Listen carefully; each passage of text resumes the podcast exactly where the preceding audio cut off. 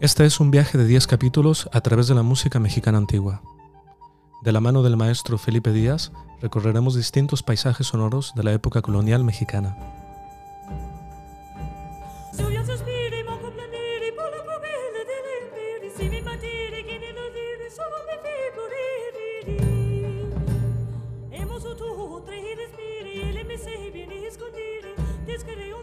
Yo soy Javier Kinifki y esto es Música mexicana de la época colonial, con la música original de Volta, música antigua.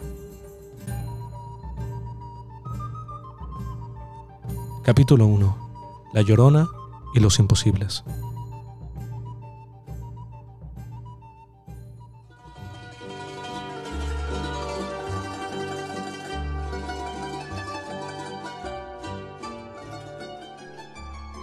Hablar de música mexicana antigua, antes que nada debemos precisar a qué nos referimos con el término antiguo y también qué es lo que entendemos por música mexicana. Cuando los historiadores de la música mexicana se refieren a los inicios de la música popular en México, se refieren de forma unánime al año 1786 como la aparición pública y notoria de los famosos sonecitos del país. Según lo relatan Olavarría Ferrari en su reseña histórica del teatro en México, en el Gran Teatro Coliseo de la Metrópoli, las autoridades se vieron obligadas a una petición general, incluir al lado de las tonadillas españolas los populares sonecitos del país. Los instrumentos utilizados en general eran violines, arpas, mandolones, salterios, guitarras y guitarrones que venían sonando desde hacía más de un siglo. En el método de cítara, publicado por Sebastián Aguirre en 1650 y citado por Gabriel Saldívar, se ilustra el mestizaje de las formas musicales, tocotines, el huasteco, el chiqueador, zarabanda, pavana, vascas, balonas, jácaras, torbellinos y chaconas. La resistencia a la ejecución de estos cantos era que claramente perfilaban una identidad nacional en medio de un clima de anhelos de independizarse de la corona española. La conformación de un perfil de identidad nacional siempre está en continua evolución, en retrospectiva, cabe señalar que en diversos países de América Latina, los compositores continuaron la búsqueda de un estilo nacional hacia la mitad del siglo XIX. La búsqueda de una identidad nacional en la música comenzó con un movimiento de tipo indígena romántico en Perú, Argentina, Brasil y México, basado en símbolos prehispánicos atractivos. Un ejemplo es el compositor mexicano Aniceto Ortega, el cual estrenó en 1871 su ópera Huatzimotzin, en la que presenta a Cuauhtémoc como un héroe romántico. La búsqueda de una identidad cultural fue regida por el movimiento nacionalista, que tanto en Europa como en Latinoamérica empezó a perfilar en el último tercio del siglo XIX. Durante el largo mandato de Porfirio Díaz, México se vinculó con la tendencia modernista proveniente de Europa y desde una perspectiva cosmopolita se empezó a delinear una identidad nacional en la cultura, en este periodo, la música mexicana recibía la influencia del espíritu romántico, de la música académica europea y del folclore regional. Esta evolución de la música mexicana hasta conformar el perfil actual tiene protagonistas muy importantes en su formación.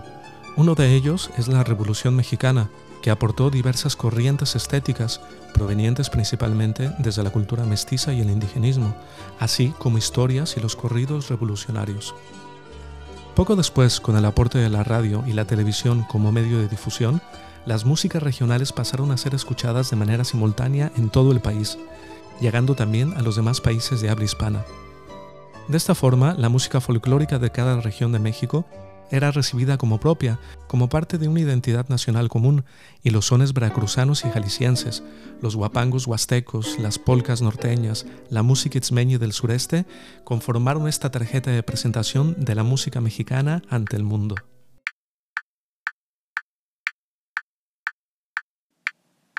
Hablamos con el maestro jalisciense Felipe Díaz para que nos cuente sobre dos piezas, Los Imposibles y La Llorona, las cuales están interpretadas por el grupo Volta. Así es, Volta, grupo de música antigua mexicana y como lo mencionas anteriormente, habría que ver a qué nos referimos cuando eh, nos referimos a música antigua, ¿no? Eh, de las piezas que vamos a hablar a continuación, estamos hablando de piezas que se dieron durante la colonia, durante la dominación de la corona española aquí en México, y la primera pieza, eh, Los Imposibles, eh, combinada con el son, eh, son veracruzano, la lloroncita. Es una pieza de Santiago de Murcia, músico español, que nació a mediados del siglo XVII, 1670 em, y algo, no tengo la fecha exacta, y murió en 1739. Al principio se creía que Santiago de Murcia estuvo aquí en México, pero parece ser que es más bien eh, se publicaron libros y tablaturas de música de él aquí en, tierras mexicanas y por lo tanto su música, si él físicamente no estuvo presente, su música sí. Y se hizo muy popular eh, una pieza que si se busca en YouTube, hay muchas grabaciones para guitarra sola, originalmente fue para, para guitarra de cinco órdenes, de cinco cuerdas o vihuela, y se llama Los Imposibles, una melodía con una progresión armónica eh, muy típica, que tuvo mucho impacto aquí en México y en ese mestizaje musical, eh, después de tocarla, seguramente ah, eh, le surgió una letra que es como una hermana menor de, La Llorona, es una letra que se llama La Lloroncita, y es lo que aparece ahí en la grabación que escucharemos posteriormente del, del grupo Volta. Empieza una versión de esta pieza Los Imposibles, eh, en este caso con cello, con violín y con guitarra, originalmente era para guitarra, pero bueno, esta es la versión del grupo Volta, y después aparece eh, sobre esta misma armonía al estilo del son jarocho con rasgueos en sobre este tiempo de, bueno, de seis octavos que está hecha esta música. Una letra, una letra eh, que al parecer sería como una hermana menor de la Llorona porque se llama la Lloroncita, y con textos em, y estrofas anónimas, y con al estilo de, las coplas veracruzanos que era la costumbre improvisar estas coplas, improvisar estos textos y echar ahí toda la imaginación, toda la creatividad literaria, métrica en, en los versos que cabían en este, en este ritmo. Estamos hablando entonces de que esta música eh, fue eh, de, pues, tocada y difundida aquí en México y adoptada por la, el gusto popular a mediados del siglo XVIII. Algunos años antes de, la guerra de independencia, y bueno, eh, estas músicas dieron identidad a la población mexicana, eh, dieron, dieron coherencia, dieron unidad.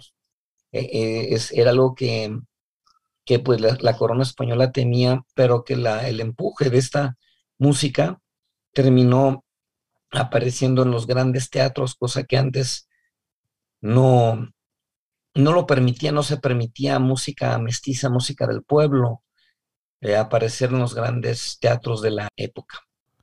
Le preguntamos al maestro si estas piezas constituyen un parteaguas en el inicio de la música mexicana. Sí, eh, yo creo que no hay, no hay una fecha. Eh, ese parteaguas es un parteaguas que se va dando de una manera paulatina durante ese mestizaje. Ese, ese mestizaje de, la, de esta música eh, española con, con la música mexicana, de la, se da en, una, eh, a, lo largo del tiempo de los siglos, pero termina conformándose con, como una identidad que, de, grupo y este, tanto así que los, eh, los historiadores de música mexicana citan una fecha como 1786 cuando la corona permite que se toquen estos sones, sonecitos y estos, eh, todos estos géneros mestizos que eran considerados músicas, eh, pues, de, no de la aristocracia, sino de la clase dominante, sino de la, sino del pueblo, pero ya era tanta la popularidad y la exigencia de, de escucharlos que se pudieron tocar también en los grandes teatros, junto con las operetas y las zarzuelas. Escuchamos a continuación Los Imposibles.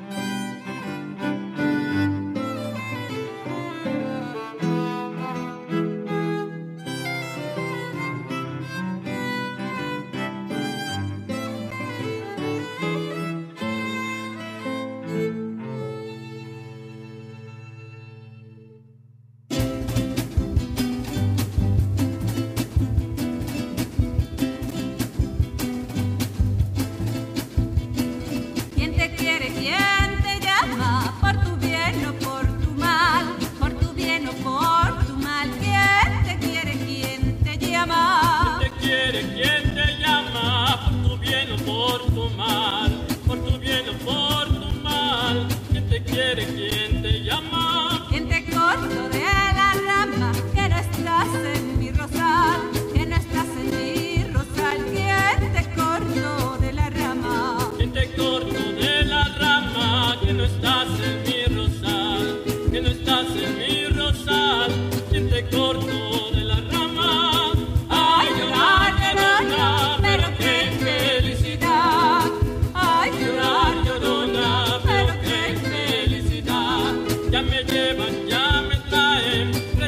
la la la.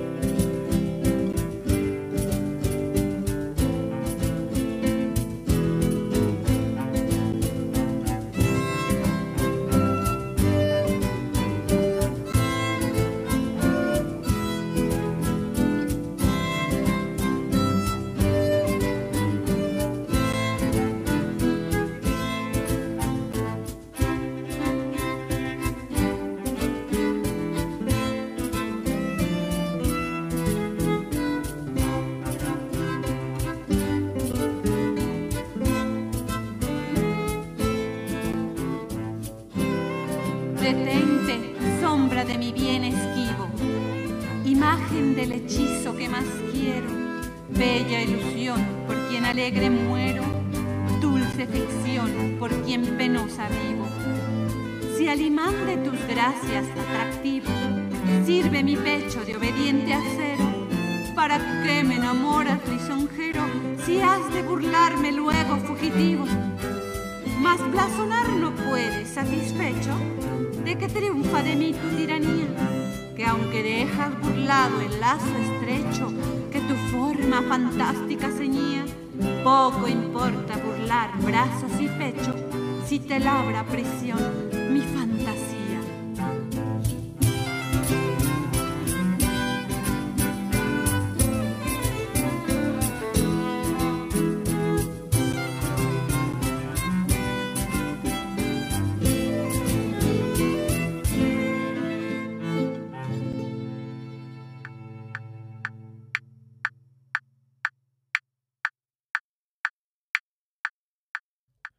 Le preguntamos al maestro Felipe acerca de la popular pieza La Llorona.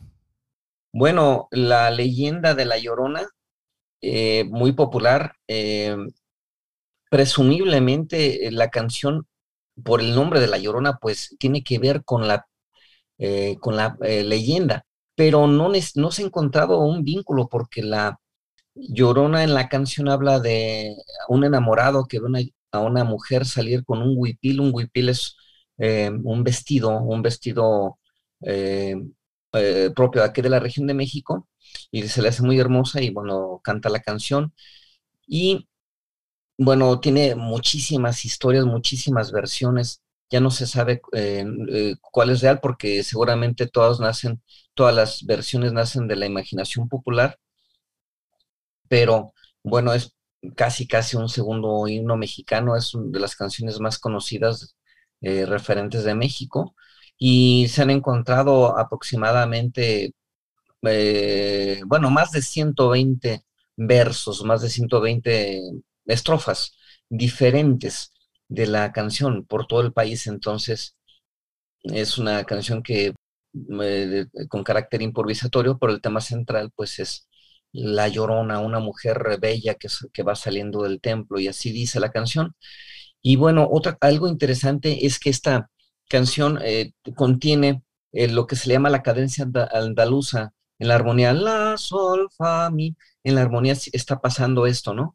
Y con el grupo de música Volta yo hice una, eh, un, arreglo donde en una evocación de, de, estética, de cómo fue a lo mejor en, un principio esa mezcla, y una, una, aproximación, una, digamos, una fantasía estética entre la música española y la, y la canción original. Y bueno, eh, así salió la versión de Volta, música antigua que escucharemos a continuación con esta canción de La Llorona.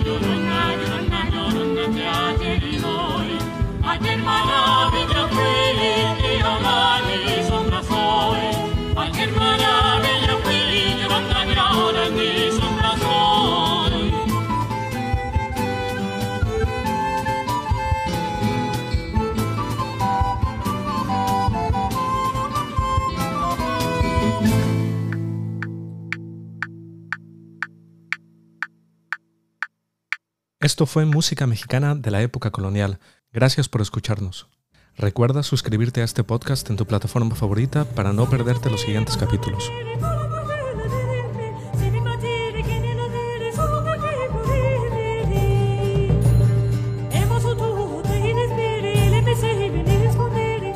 Este podcast está patrocinado por Keystats, estadística y análisis de datos.